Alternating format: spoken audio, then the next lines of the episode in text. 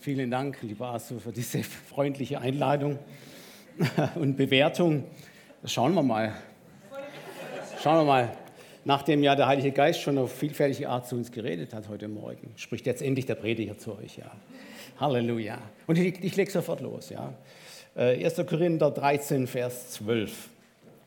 Hier lesen wir, wir sehen jetzt durch einen Spiegel ein dunkles Bild. Dann aber von Angesicht zu Angesicht. Jetzt erkenne ich stückweise. Dann aber werde ich erkennen, wie ich erkannt bin. Und da folgt gleich 2. Korinther 5, 7 im Anschluss. Hier steht geschrieben, denn wir wandeln im Glauben und nicht im Schauen. Amen. Ja, liebe Gemeinde, liebe Gäste, liebe Zuhörer aus nah und fern, natürlich auch vom Livestream. Bevor ich jetzt mit der Predigt so richtig loslege, möchte ich ein kleines Experiment mit euch machen. Keine Angst, es passiert nichts Schlimmes, weil es ist ein kleiner interaktiver Anfang jetzt. Ich möchte mit euch was, was ein kleines Experiment machen. Ähm, schaut mal für drei Sekunden, für drei Sekunden eurem Nachbarn ins Gesicht. Ab jetzt.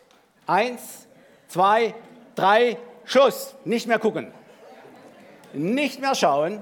Das reicht. Und jetzt richtet eure Aufmerksamkeit wieder nach vorne. Klappt wunderbar. Ihr Lieben, die Predigt von heute Morgen, ja, sie befasst sich mit verschiedenen Spiegeln und ihre Bedeutung für unser Alltagsleben, im Besonderen aber auch für unser Glaubensleben in der Nachfolge Christi. Das Thema der Predigt von heute Morgen ist ein bisschen geheimnisvoll. Es heißt deshalb Spieglein, Spieglein, Punkt, Punkt, Punkt. Ich denke, fast jeder kennt diese, diese Wortwiederholung äh, äh von diesem Spieglein, die ja in einer Fragestellung mit großer Bedeutungstiefe endet. Spieglein, Spieglein an der Wand, wer ist die Schönste im ganzen Land?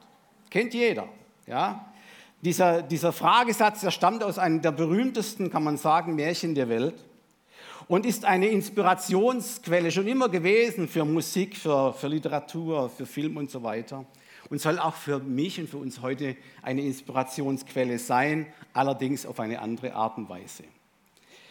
Ja, eben mit diesem ganz, ganz großen Unterschied, dass dieses Buch hier, diese, diese wunderbare Wort Gottes, diese Bibel, nicht zur Literaturform von Märchen und Mythen gehört, ihr Lieben, sondern es ist das prophetische Wort Gottes. Es ist aufgeschrieben von geisterfüllten Zeitzeugen, ja, welche die Herrlichkeit Christi selber gesehen haben. Das ist ganz wichtig, dass ihr den Unterschied auch im Hinterkopf behaltet, wenn ich jetzt hier weitermache. Ja? 2. Petrus 1, Vers 16. Denn wir sind nicht ausgeklügelten Fabeln und Märchen gefolgt, äh, steht an anderer Stelle, als wir euch kundgetan haben, die Kraft und das Kommen unseres Herrn Jesus Christus, sondern wir haben seine Herrlichkeit selber gesehen. Es geht heute ja um Sehen und Glauben. Nun, ihr Lieben, in diesem Märchen, da geht es um um Schönheit, da geht es ja um Neid, da geht es um Eifersucht. Und das ist äh, zum einen ja, äh, geht es um, das Schneewittchen und das wird beschrieben als voller Anmut, voller Schönheit, deren Haut so weiß ist wie Schnee, Lippen so rot wie Blut und Haare so schwarz wie Ebenholz. So wird es im Märchen beschrieben. Ähnlichkeiten mit hier anwesenden Personen sind rein zufällig. Ja? Zum anderen gibt es aber noch so einen Gegenpart, Gegenspieler, das ist eine Königin, die wollte auch schön sein, hat durch Magie irgendwelche schöne Gestalt angenommen. Und dann steht sie ja da eines Tages vor diesem ominösen, ominösen Spiegel und fragt den Spiegel diese Frage. Ihr Lieben, und es war aber, die Antwort des Spiegels war frustrierend. Ja? Nein, nicht du bist es, sagt der Spiegel, sondern Schneewittchen ist die schönste Frau im ganzen Land. Und das geht der eifersüchtigen Königin richtig auf den Keks. Ja? Und was macht sie? Sie macht einen Zerstörungsplan. Sie nimmt einen Apfel, vergiftet ihn und geht zu dieser ahnungslosen Miss Universum ins, ins Zwergenhaus ja? und äh, gibt ihr diesen Apfel, sie isst von diesem vergifteten Apfel und ist bald im Sterben. Liegt im Sterben. Ihr Leben ist bald ausgehaucht. Ja, und wie Märchen ja so sind, sie gehen immer gut aus. Und nur am, am Ende kann ein Kuss der Liebe, der wahren Liebe, diese Schneewittchen wieder zum Leben erwecken und retten. Dazu nehme ich noch zum Schluss der Predigt einen kurzen ja, Bezug dazu. Okay, ihr Lieben, legen wir los. Ihr Lieben, es gibt, ich habe mal so ein bisschen zusammengezählt, es gibt drei Spiegel im Prinzip, in denen ich erkenne, wer ich bin. Es gibt drei Stück. Aber ich habe noch einen in Pedo, so ein extra kleiner Spiegel. Das ist der vierte Spiegel, komme ich auch noch dazu. Ja, dann ging Ende der Predigt. Der erste Spiegel ist, und das kennen wir auch alle, das ist der Spiegel natürlich im Badezimmer. Und manche lieben ihn, manche fürchten ihn. Der morgendliche erste Blick ist manchmal sehr ernüchternd, ihr Lieben. Und eine bohrende Frage kommt bei manchem aus, bin das tatsächlich ich? Ne? Und ich habe heute Morgen festgestellt, der erste Blick in den Spiegel im Badezimmer hat mich gleich wieder erinnert, ich bin heute Nacht nicht in den Jungbrunnen gefallen. Ja, leider nicht. Ja. Das geht wahrscheinlich euch genauso. Ja. Und das ist der natürliche Spiegel, den kennen wir. Und der zweite Spiegel, das ist der, der richtig interessante Spiegel, ist das Wort Gottes. Und darin, ihr Lieben, darin erfahre ich, wie derjenige mich sieht, dem ich mein ganzes Leben verdanke und der mich ein, als einziger auch durch und durch kennt. Das ist der göttliche Spiegel des Wortes Gottes. Zum Beispiel, er weiß, er kennt mich durch und durch. Er kennt mich, er weiß, dass ich sehr wenige Haare auf dem Kopf habe. Ja? Er weiß es. Das, das ist uns verheißen. Das hat Jesus selber gesagt. Gott weiß das alles. So genau kennt er dich und mich. Da musst du immer mal wieder dran denken. Er kennt dich durch und durch. Er kennt dich noch besser wie dein Ehepartner und deine Kinder und deine Verwandten. Er kennt dich durch und durch. Er weiß um alles. Auch die kleinsten Kleinigkeiten. Und schauen wir uns in diesem göttlichen Spiegel einmal noch genauer an. Was fällt uns da auf? Und lieben, wir sehen gleich, es ist kein gewöhnlicher Spiegel. Warum? Weil hier in diesem Schriftlesung steht, es ist kein klares, es ist kein vollkommenes Abbild, was wir da sehen. Wir sehen, schreibt Paulus, in ein dunkles Bild. Das möchte man doch nicht, wenn man einen Spiegel schaut, möchte doch mal ein klares Bild haben, stimmt's? Aber hier in diesem geistlichen Spiegel, da sehen wir ein dunkles Bild. Und ihr Lieben, im Altertum, als zu Paulus und Jesu Zeiten, gab es tatsächlich keine Spiegel aus Glas. Sie, genau, sie waren aus Metall, glänzendem Metall. Und dass da nicht alles so ganz klar äh, Abbild war, wenn man sich beschaute, war natürlich eine natürliche Folge davon. In Hoffnung für alle steht, es ist ein unklares, es ist ein rätselhaftes Bild, das wir da sehen. Und in anderer Übersetzung, ich habe verschiedene Übersetzungen nachgeschaut, steht, es ist ein trüber Spiegel. Ein trüber Spiegel, dieser geistige Spiegel. Liebe, es geht ja in diesem Text um Erkenntnis. Ja? Das muss man auch vor Augen halten. Es geht um Erkenntnis. Es geht nicht nur um das Sehen, das Glauben, es geht auch um Erkenntnis. Um die uralte Sehnsucht von uns Menschen, Gott richtig von Angesicht zu Angesicht sehen, dass ich besser glauben kann. Ja? Seine ganze Pracht, Hoheit und Herrlichkeit und Schönheit, wie wir sie heute Morgen besungen haben Herr, zeige uns den Vater. Das ist der Ruf der Menschheit. Es war Philippus, ein Jünger Jesu, der diese Frage gestellt hat.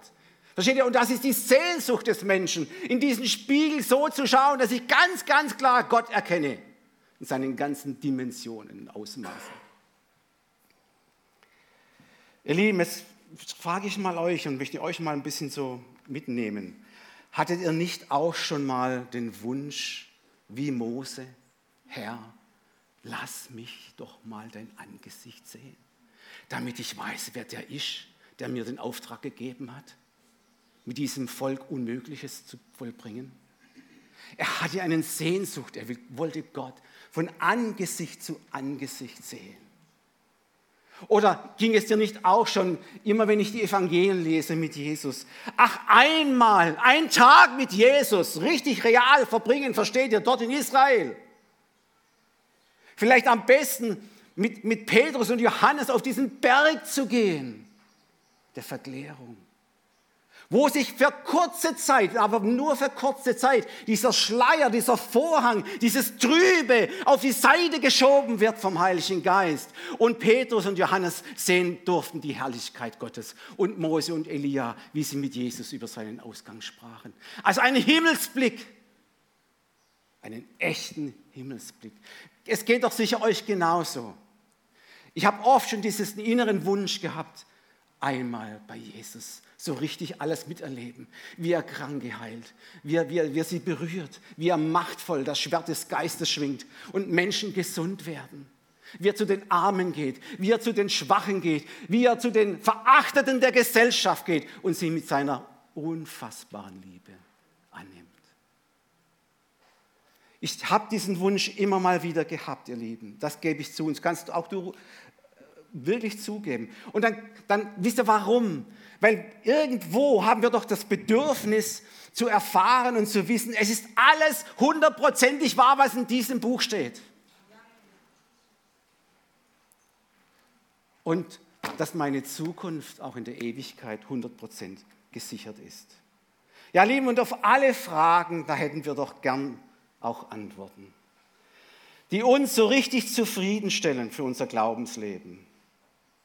Wieso, weshalb, warum? Ich weiß nicht, wie es dir und euch geht, aber ich hatte schon immer ein, irgendwo ein ganz großes Bedürfnis von der Schulzeit an, die Welt zu verstehen, ja, die Welt zu begreifen. Ihr Lieben, aber diese unlösbare, sage ich gleich dazu, diese unlösbare Herkulesaufgabe, die wird immer unrealistischer. Warum? Weil täglich zigtausend neue Informationen auf uns einströmen und dazukommen. Es wird also immer noch komplizierter und noch undurchsichtiger. Anstatt Antworten kommen also immer noch mehr Fragen dazu. Was steckt nun wirklich hinter dieser Covid-19-Pandemie?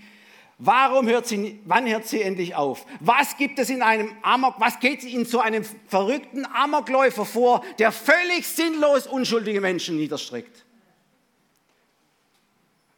Ihr Lieben, das gibt es sicher, da gibt es sicher wenig Spielraum, wenn wir an solchen Dinge, an solche Ereignisse stoßen für befriedigende Antworten. Auch für uns Christen, das müssen wir uns zugestehen, haben wir nicht auf alle Fragen Antworten. Als ich eingesetzt wurde als Bibelschullehrer in dieser Gemeinde, das ist schon eine ganze Weile her, habe ich mir am Anfang einen riesen Kopf gemacht. Weil ich wusste, ein Lehrer, der muss Bescheid wissen, der muss auf alle Fragen Antworten haben, stimmt's? Mit dieser Einstellung gehen Kinder in, in, in die Schule. Er sollte es haben.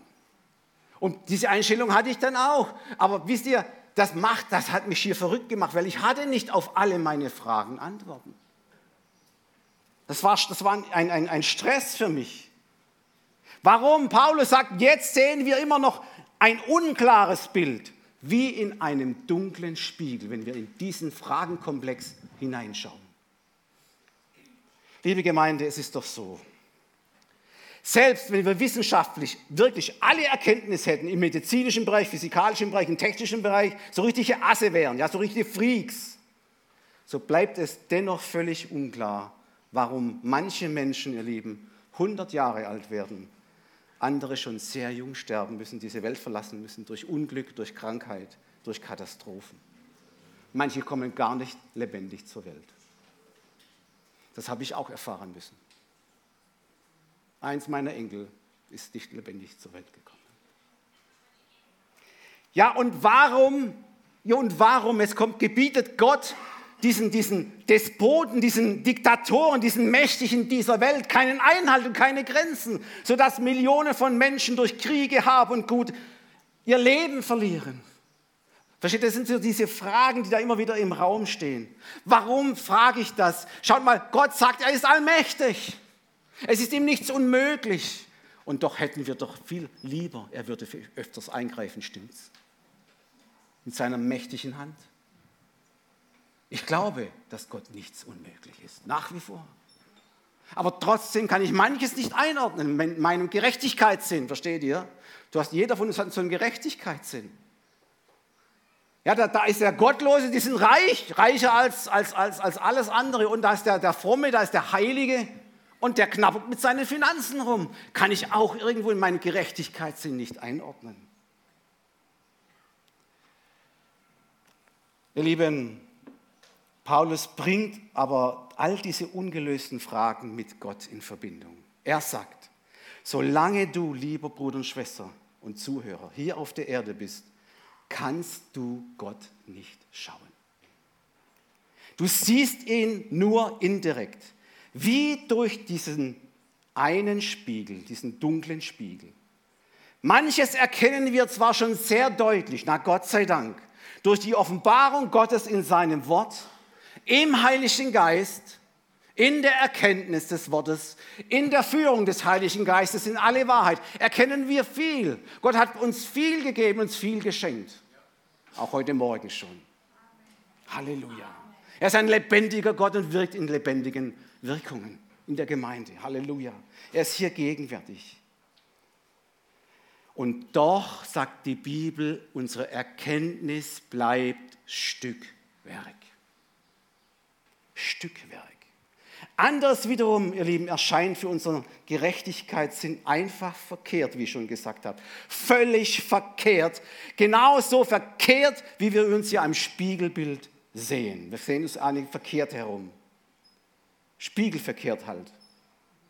Und was aus der Rückseite ist, hinter dir, deine, dein Background, siehst du ja auch nicht. Du siehst ja nur vorne rum. Ja? Du siehst ja nur vorne, was da hinten ist, siehst du nicht. Also ganz völlige Offenbarung gibt dir dieser natürliche Spiegel auch nicht. Und diese vollständige Offenbarung, dieses vollständige Erkennen hat seinen Grund erleben. Und wir finden ihn auch in diesem herrlichen Buch. In 5. Mose 29, 28. Was verborgen ist, ich wiederhole, was verborgen ist, das steht bei dem Herrn, bei unserem Gott. Was aber geoffenbart ist, das ist ewiglich für uns und unsere Kinder bestimmt, damit wir alle Worte dieses Buches tun. Nicht nur verstehen, auch tun. Komme ich später noch dazu. Liebe Gemeinde, dieses dunkle Bild, dieses Unvollkommene, dieses Stückwerk soll uns Gläubige aber nicht weiter stören, betone ich jetzt ganz besonders. Denn erstens, Gott hat sich schon mächtig unter uns offenbart. Ja, hier in diesem wunderbaren Buch steht, er hat zu den Vätern geredet durch die Propheten, am Ende der Zeit zu uns, durch seinen Sohn Jesus Christus. Aber mehr Offenbarung geht ja gar nicht mehr. Er hat uns den Heiligen Geist gegeben.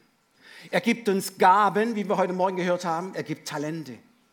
Er spricht zu uns durch die Gaben des Heiligen Geistes. Und er wohnt und thront im Lobpreis seines Volkes und schenkt Kraft und Trost und Herrlichkeit. Amen.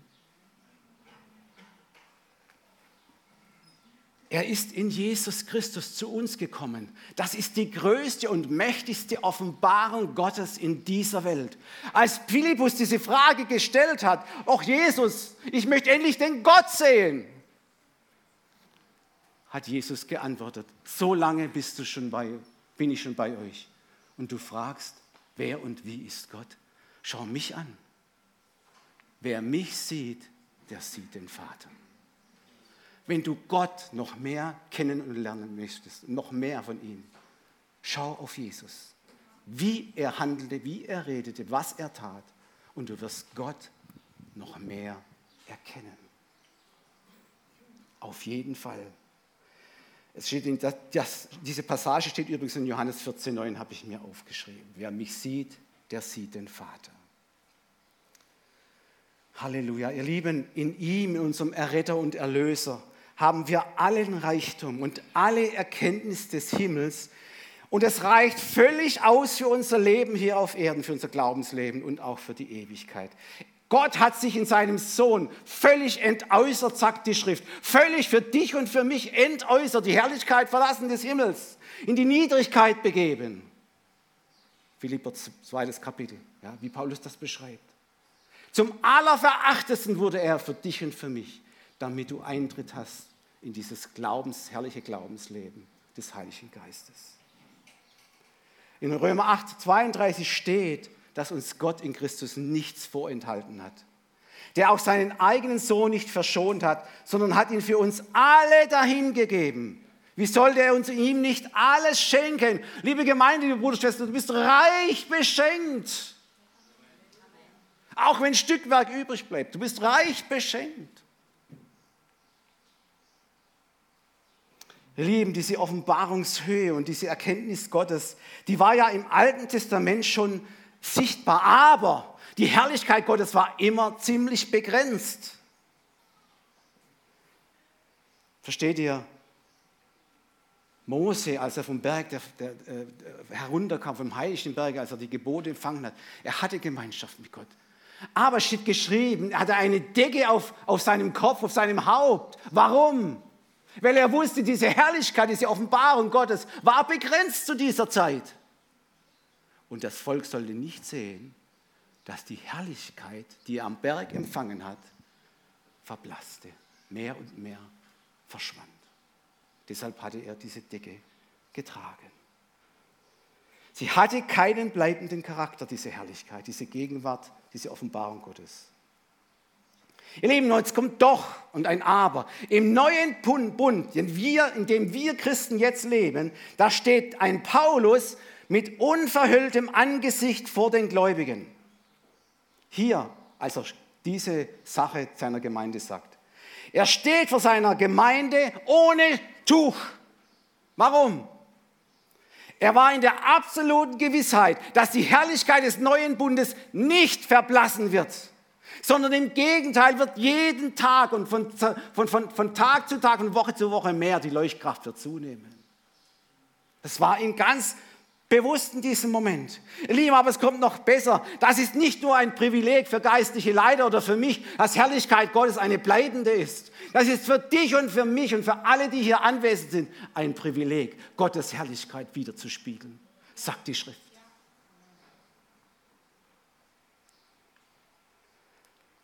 Heute noch kann, kann dieses sein, kann diese Herrlichkeit bei dir und mir sich offenbaren, durch, eine wunderbar, durch das wunderbare Erlösungswerk Jesu am Kreuz von Golgatha.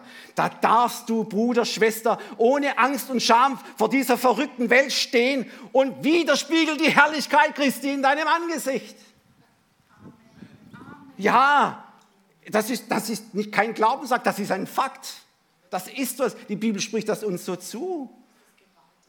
Ich schäme mich nicht, sagt Paulus in Römer 1,16. Er wusste, dass die Herrlichkeit bei ihm war. Ich schäme mich nicht des Evangeliums, denn es ist eine Kraft Gottes, die selig macht alle, die daran glauben. Die Juden zuerst und ebenso die Griechen. Wisst ihr, und es kommt immer noch besser.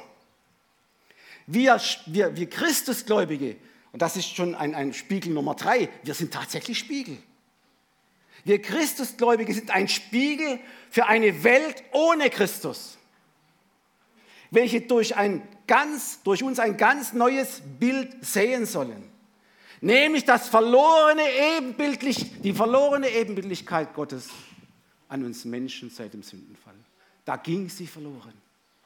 Da ging die Gemeinschaft verloren, die Ebenbildlichkeit auch. Und wir dürfen das neue Bild Christi wieder den Menschen dieser Welt bringen. Die neue Ebenbildlichkeit. Dass den Menschen so richtig adelt. Ihr Lieben, ein Spiegel für andere zu sein, hängt natürlich mit einer Vorbildfunktion zusammen, das ist mir klar. Und diesen Begriff übrigens, ich bin seit 40, ich bin seit 40 Jahre lang in der Pädagogik unterwegs gewesen, ja, als, als, als Lehrer, Erzieher und so weiter. Diesen Begriff des Spiegelns gibt es auch in, in, dieser Wissenschaft der Pädagogik. Ja. Da heißt es überall, wo Eltern sind, wo Erzieher sind, wo Lehrer sind, wo Erziehungsberechtigte sind, da bist du für die dir anbefohlen, also die Kinder, wie eine Art Spiegel. Ja? Das heißt, die übernehmen das, die Erwachsenen, ähm, was ihnen gezeigt wird, wie sie ein richtiges Verhalten, wie sie ein, ein, ein richtiges Tun an den Tag legen, damit die Menschen durch dieses Verhalten, die, die Kinder, äh, ihren Charakter geschult wird, ihre Persönlichkeit geschult wird. Und ihr lieben Kinder, lasst, lasst euch das gesagt sein, Kinder übernehmen, das sagt Arthur immer auch mal wieder, Kinder übernehmen das, was ihnen ihre Eltern und Erziehungsberechtigte vorgelebt, vorgelebt haben. Und dabei es, geht es weniger um das, was die Erzieherin, die Eltern den lieben langen Tag so alles gesagt haben. Ich sage es mal so, liebe Eltern, eure Kinder werden nicht in erster Linie durch eure Worte erzogen, sondern durch euer Vorbild. Was spiegelst du für deine Kinder? Zu dieser Vorbildfunktion, ihr Lieben, hat uns Christus berufen. Wir sollen Salz und Licht für diese Welt sein. Wir sollen seine Zeugen sein, haben wir heute Morgen gehört, seine Botschafter. Nach 1. Thessalonicher 2, Vers 12 geht es sogar so weit, da sind wir sogar berufen zu seinem Reich und eben auch berufen, diese Herrlichkeit zu spiegeln. Tja, und jetzt wird es ein bisschen menschlich. Ich komme einfach ich will euch abholen, wo wir alle stehen. Oh je, wird jetzt vielleicht so mancher Zuhörer oder Zuhörerin sagen, tja, ich weiß nicht so recht, aber in meinem Leben ist nicht viel von dieser Herrlichkeit zu sehen. Höchstens nur in, in homöopathischen Mengen. Bei mir ist es eher eine Art Überlebenskampf. Und ich bin froh, wenn ich den Tag einigermaßen unbeschadet über die, Runde, über die Runden kriege. Lieben und doch und doch und doch und doch, sagt das Wort Gottes, kann diese wunderbare Verwandlung bei dir geschehen. Sie kann geschehen, dass es eben nicht so kommt.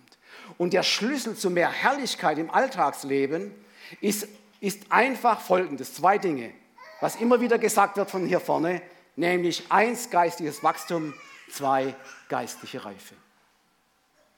Wird immer wieder gesagt und nicht umsonst. Das ist der Schlüssel für mehr Herrlichkeit in deinem Leben.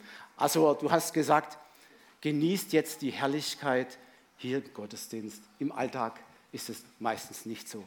Aber unser Ziel ist, dass auch im Alltag die Herrlichkeit Gottes sich offenbart durch dich. Amen. Amen.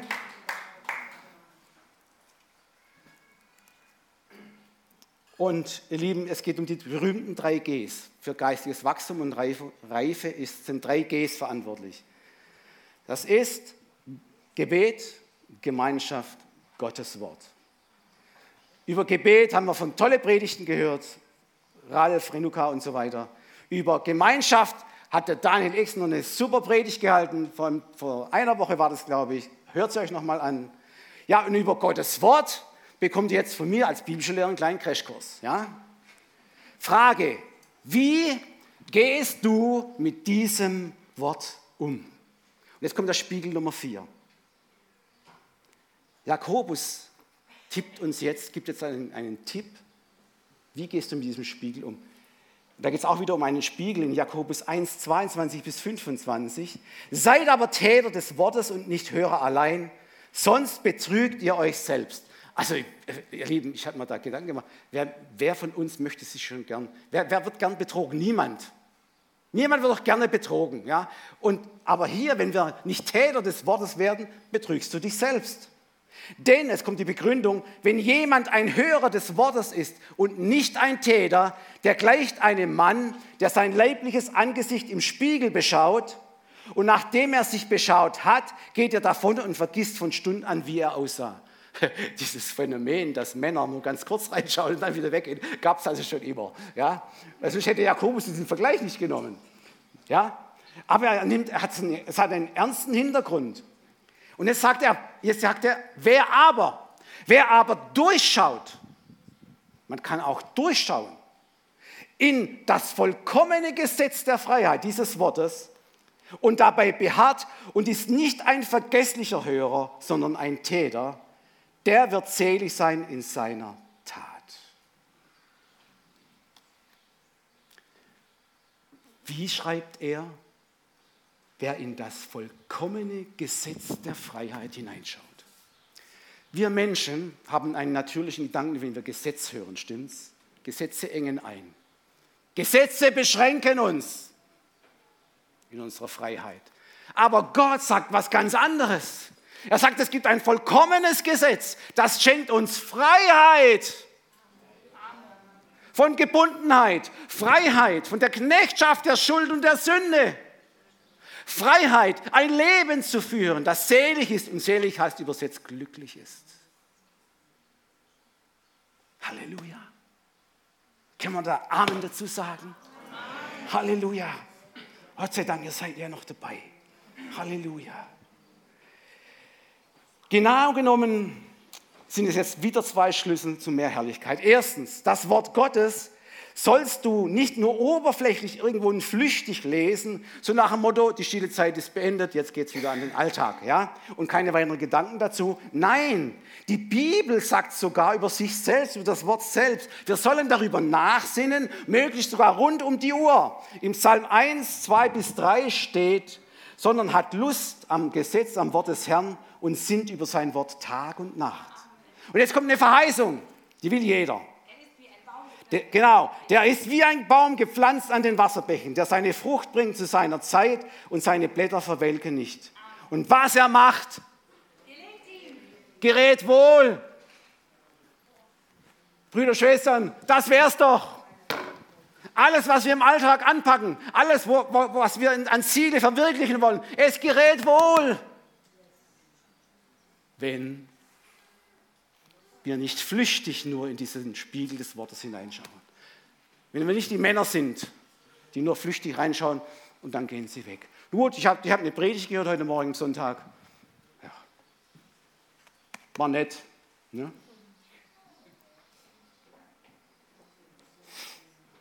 Ihr Lieben, so nicht. Zweiter Schlüssel. Gott will nicht nur an uns und das ist ganz wichtig. Er will nicht nur an uns, sondern auch durch uns wirken, indem wir Täter des Wortes werden. Also nicht nur Hörer, sondern auch Täter. Es umsetzen im Alltag, in den Beziehungen, in den Familien, in dem, im Berufsleben, in der Freizeit. Und ihr Lieben, alles andere flüchtige, oberflächliche wäre es reiner Selbstbetrug. Ja, sogar töricht, sagt Jesus. Seid nicht, wisst ihr, was töricht heißt? Dumm. Jesus sagt selber in Matthäus 7, 26, wer diese meine Rede hört und tut sie nicht, der gleicht einem törichten Mann oder Mensch, der sein Haus auf Sand baute. Und das will doch sicher niemand. Ihr Lieben, wie viele Enttäuschungen, wie viel, wie viel Versagen, wie viele frustrierende Situationen könnten wir uns da ersparen, wenn wir Täter des Wortes Gottes wären oder werden. Also, entschließe dich, heute ein Täter des Wortes Gottes zu sein. Dann wird dein Lebenshaus auch in Krisenzeiten festbleiben, verspricht Jesus. Und alles, was du anpackst, das gerät wohl. Und du wirst selig sein, du wirst glücklich sein. Liebe Gemeinde, liebe Brüder und Schwestern, liebe Gäste, liebe Zuhörer aus nah und fern, ihr alle hört heute Morgen eine Predigt. Die Predigt kommt vom Wort Gottes, Wort Christi. Das ist nicht von mir. Ihr seid Zeugen einer Botschaft Gottes direkt an die Herzen. Heute Morgen. Nicht, weil ich rede, sondern Gott spricht durch mich und durch sein Wort zu euch. Und wenn du nur ein Hörer dieses göttlichen Botschaft bist und bleibst und es nicht in die Tat umsetzt, dann gleichst du einem solchen Menschen, der nur kurz in diesen göttlichen Spiegel hineinschaut und ohne irgendeine klare Reaktion den Gottesdienst verlässt oder den Livestream abschaltest. Verstehst du? Verstehst du? Du kannst das abhaken. Du kannst sagen, okay, nette Predigt. Wir gehen nach Hause. Ja? Ich schalte den Livestream ab. Das war's für heute. Mal wieder. Ja? Und dann geschieht etwas. Du lebst so weiter wie bisher. Da ändert sich also nichts in deinem Lebensstil. Und die Botschaft kommt aber nicht von mir, sage ich noch einmal. Ich bin ja nur der Botschafter hier heute Morgen an Christi Stadt. Und ich bitte auch an jeden Einzelnen, der zuhört, lass dich versöhnen mit Gott durch Herzensglauben an Jesus Christus und an dein klares Bekenntnis zu ihm. Ihr Lieben, zwischen diesen beiden Buchdeckeln hier, unserer Bibel, dem Wort Gottes, da gibt es für dein und für mein Leben eine klare Diagnose. Sie ist zunächst sehr, sehr negativ, also keine gute Nachricht. Alle Menschen sind vor dem heiligen Gott schuldig. Das ist die Diagnose. Der Spiegel, das Wort Gottes, schmeichelt dir also nicht. Er sagt, du bist schon irgendwie ein guter Mensch, es reicht für den Himmel. Nein, er schmeichelt dir nicht. Es ist auch kein schöner Anblick. Kein schöner Anblick in diesem Spiegel, sich zu sehen.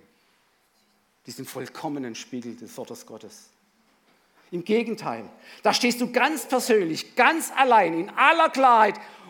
Ich betone jetzt, ungeschminkt vor diesem Spiegel. Versteht ihr? Ungeschminkt. Wenn man geschminkt ist, ist ja ein Spiegelbild oft ein bisschen schöner, nicht? Aber da stehst du jetzt ungeschminkt davor. Warum?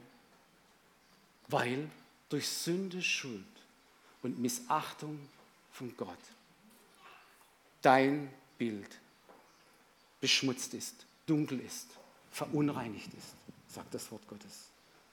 Und du hast keine Möglichkeit, auch nur eine einzige Möglichkeit, einen Ausblick haben auf ein gutes Leben und auch das, was danach kommt, wird kein gutes Ende haben. Das sind ernste Worte. Am liebsten würden viele Menschen deshalb aus diesen Gründen schon gar nicht in diesen Spiegel hineinschauen, die Bibel wegstecken, weg, weglegen Jemand hat dir vielleicht schon von Jesus erzählt. Ich frage jetzt mal so ein bisschen so hinaus. Hatte von diesem, hatte vielleicht bist du so ein Mensch, hat irgendwie schon mal in Kontakt gekommen mit, mit dem Wort Gottes.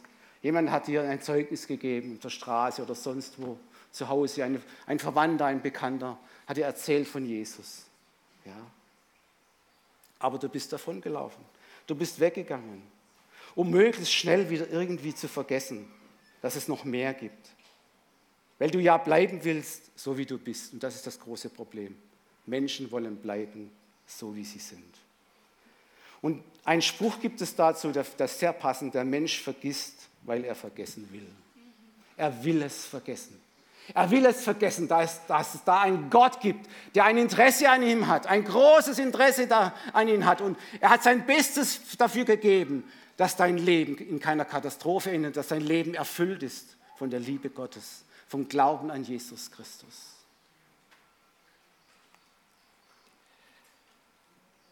Dann, wenn du da aber wegläufst, bist du ein törichter Mensch. Du gehst davon und vergisst von Stunden an, wie Gott dich richtig in der Wahrheit sieht.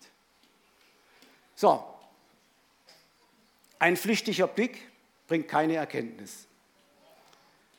Experiment vom Anfang. Aufpassen bitte, das Kind ist zwar nett und lieb, aber aufpassen jetzt. Ich habe gesagt, drei Sekunden in, den, in, das Gesicht deines Nachbarn schauen. Frage, welche Augenfarbe, aber nicht spiegeln jetzt, welche Augenfarbe hat dein Nachbar?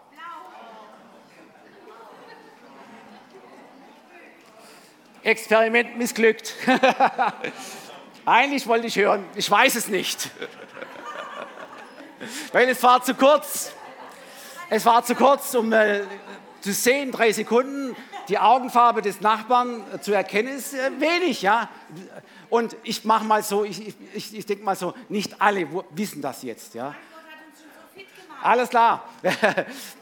Äh, nicht alle haben das jetzt tatsächlich gewusst. Ja? Ich gehe einfach mal davon aus. Warum? Weil es flüchtig war. Ein, ein, ein, ein, Augenblick, ein Moment des Augenblicks, kurz, kurz reingeschaut, dann gehst du weg, jetzt sind fast eine Stunde ist, ist vorbei, seit ich das gesagt habe. Äh, wie war das nochmal? Was für eine Augenfarbe hatte mein Nachbar? Versteht ihr? Und das passiert, wenn du flüchtig, nur flüchtig dieses Wort nimmst und dann wieder weggehst. Es, es kommt zu keinen Wirkungen, es kommt zu keinen Veränderungen. Das ist eine ganz logische, einfache Sache. Von Stund an vergisst er es. Aber ihr Lieben, doch Gott sei Lob und Dank kann ich da immer wieder sagen, auf diese klare Diagnose, auf dieses schlechte und schlimme Bild folgt eine klare, befreiende Therapie und Heilung. Ich lese jetzt aus Hoffnung für alle aus Römer 3 ein paar Verse. Vers 23. Alle Menschen sind schuldig geworden und spiegeln nicht mehr die Herrlichkeit wider, die Gott dem Menschen ursprünglich gegeben hat. Gott hat uns am Anfang der Menschheit Herrlichkeit gegeben durch die Ebenbildlichkeit. Ja? Aber die Diagnose sagt, die Herrlichkeit wird nicht mehr wiedergespiegelt, die ursprünglich Gott uns gegeben hat. Und jetzt kommt dieses wunderbare Aber Gottes. Es kommt diese gute Nachricht, diese befreiende Botschaft, Vers 24. Aber was sich keiner verdient, schenkt Gott in seiner Güte. Halleluja. Er nimmt uns an, weil Jesus Christus uns erlöst hat. Um unsere Schuld zu sühnen, hat Gott seinen Sohn am Kreuz vor aller Welt sterben lassen. Jesus hat sein Blut für uns vergossen und mit diesem Opfer die Vergebung für alle erwirkt, die daran glauben.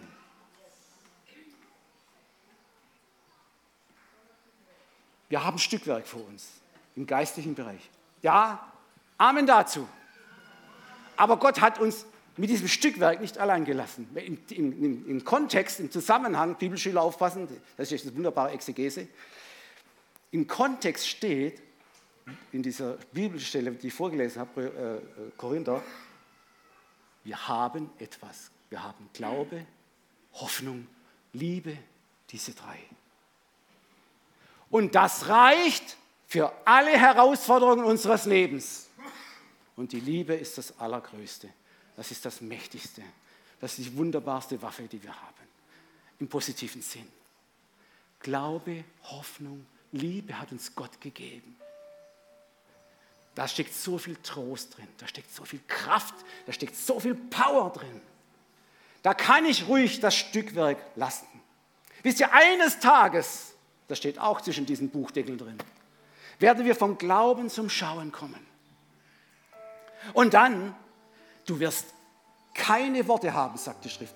Kein menschliches Wort wirst du haben. Wenn du siehst dein Glaubensziel, wenn du siehst von Angesicht zu Angesicht am Ende deines Lebens, nach dem letzten Atemzug, Paulus sagt, ich wäre am, lieb, am liebsten schon dort an diesem Ort.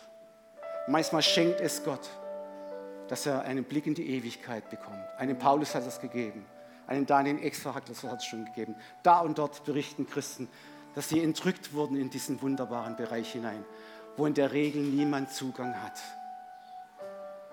Aber Jesus, so steht es geschrieben, hat diesen Vorhang der gestörten Gemeinschaft zur Seite genommen. Aufgerissen, als er gerufen hat, es ist vollbracht. Wir dürfen hineinkommen und Gemeinschaft haben. Halleluja, ihr Lieben. Halleluja. Und jetzt, ihr Lieben, jetzt komme ich am Ende der Predigt noch zu dieser Parallele zu diesem Märchen am Anfang. Dieses ahnungslose Schneewittchen, ja, es aß den vergifteten Apfel und starb. Die Bibel sagt, der erste Mann, der erste Adam, aß auch von einem, einer vergifteten Frucht. Da steht nicht Apfel übrigens, ja. Aber es war eine vergiftete Frucht und starb. Er verlor die Gemeinschaft mit Gott. Das nennt die Bibel Sterben. Dann kam aber der zweite Adam, so wird Jesus genannt. Der menschgewordene Gottessohn brachte durch seinen Erlösertod das Leben wieder zurück zu uns Menschen, die verlorene Gemeinschaft. Die Bibel sagt 1. Johannes 5,12, wer Jesus hat, der hat dieses wunderbare Leben. Ihr Lieben, dieses Märchen vom Schneewittchen hatte ein super Happy End. Warum? Der Kuss der wahren Liebe brachte es wieder zum Leben. Und in der berühmten Geschichte vom verlorenen Sohn zeigt uns Jesus, was geschieht, wenn ein Mensch von seinem gottlosen Weg umkehrt. Lukas 16, Vers 20. Und er machte sich auf und kam zu seinem Vater. Als er aber noch weit entfernt war, sah ihn sein Vater und es jammerte ihn. Er lief und fiel ihm um den Hals und küsste ihn.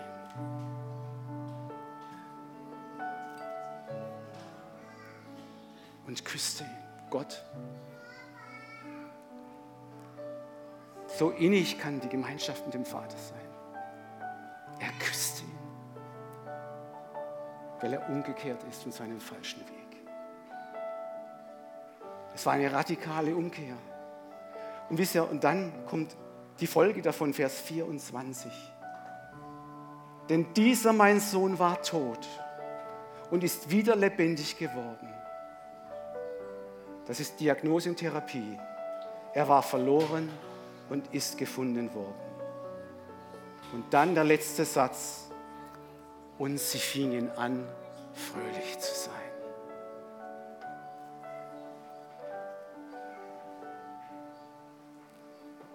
Möchtest du so innige Gemeinschaft mit dem Vater? Ich rufe jetzt allen Menschen zu, auch draußen im Livestream. Schalt jetzt bitte nicht ab. Es geht um dein Leben. Es geht um deine Zukunft. Es geht um die Ewigkeit. Es geht um ein erfülltes Leben oder um ein sinnloses Leben. Nur mit Jesus hast du ein sinnerfülltes Leben. Voller Freude, voller Fröhlichkeit im Heiligen Geist, sagt die Schrift. Aber es hängt von dir ab Geh nicht flüchtig jetzt an diesem Aufruf vorbei und sag, ach ja, nette Predigt, nette Botschaft. Und dann schaltest du den Livestream ab. Dann gehst du nach Hause in deinen Alltag. Und das Chaos erwartet dich. Und du fragst dich, woher bekomme ich Kraft? Die Bibel sagt, hier ist der Schlüssel. Werde Täter des Wortes Kehre um. Glaube von ganzem Herzen an Jesus Christus als dein Erretter und Erlöser. Rufe seinen Namen an und du wirst gerettet werden, das ewige Leben haben. Der Kuss des Vaters ist da. Das Leben, das Göttliche ist bei dir und in dir. Christus in uns. Das kannst du heute bekommen. Jeder, der hier ist, jeder am Livestream, kann die Herrlichkeit die bleibende bekommen, also auch nicht nur für den Gottesdienst, auch für den Alltag, auch für zu Hause. Weil Gott möchte, dass dir alles gelingt, was du anpackst und du selig und glücklich bist. Amen.